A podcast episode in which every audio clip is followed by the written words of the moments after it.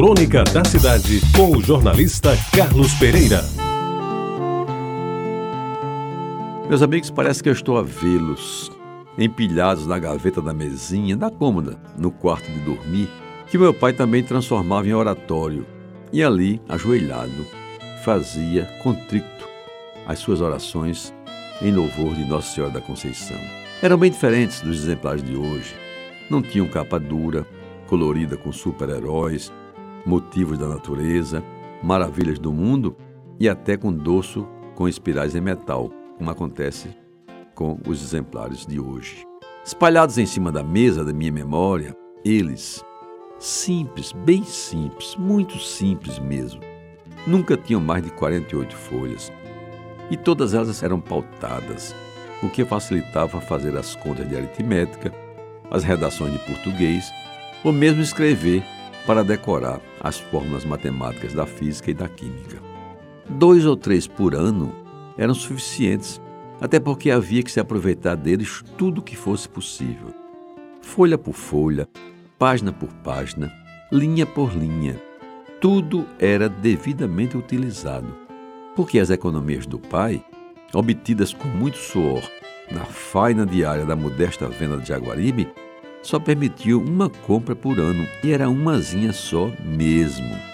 Capa mole, folha de papel bem fino e dorso colado e a marca, me lembro bem, Companhia Editora Melhoramentos. Esta era a composição dos cadernos do meu tempo.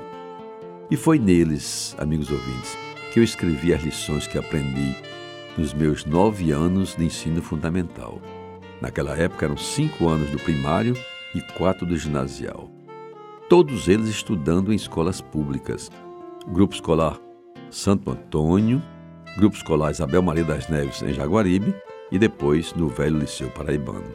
E é importante lembrar que em todos eles, os cadernos de antigamente, era transcrito o hino nacional brasileiro no verso da capa, o que praticamente nos obrigava a ler o texto todas as vezes em que eram manuseados. Lá estava, ouviram do Ipiranga as imagens plácidas de um povo heróico, o brado retumbante ia por aí. Sem esquecer que na primeira contracapa, o hino da bandeira, que pouca gente conhece, estava lá estampado. E foi naqueles cadernos, nos cadernos do meu tempo, que eu lia, relia e decorava a belíssima letra que começava assim: Salve lindo pendão da esperança, salve símbolo augusto da paz. Tua nobre presença a lembrança, a grandeza da pátria nos traz. E terminava com os comoventes versos de Olavo Bilac, musicados por Francisco Braga. Recebe o afeto que se encerra em nosso peito juvenil, querido símbolo da terra, da amada terra do Brasil.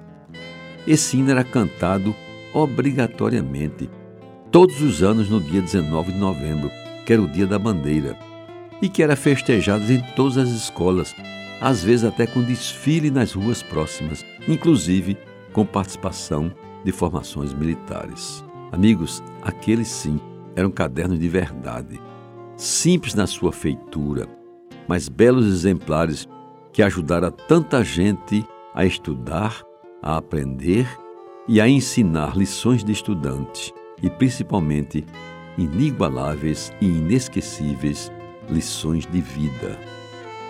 Você ouviu Crônica da Cidade com o jornalista Carlos Pereira.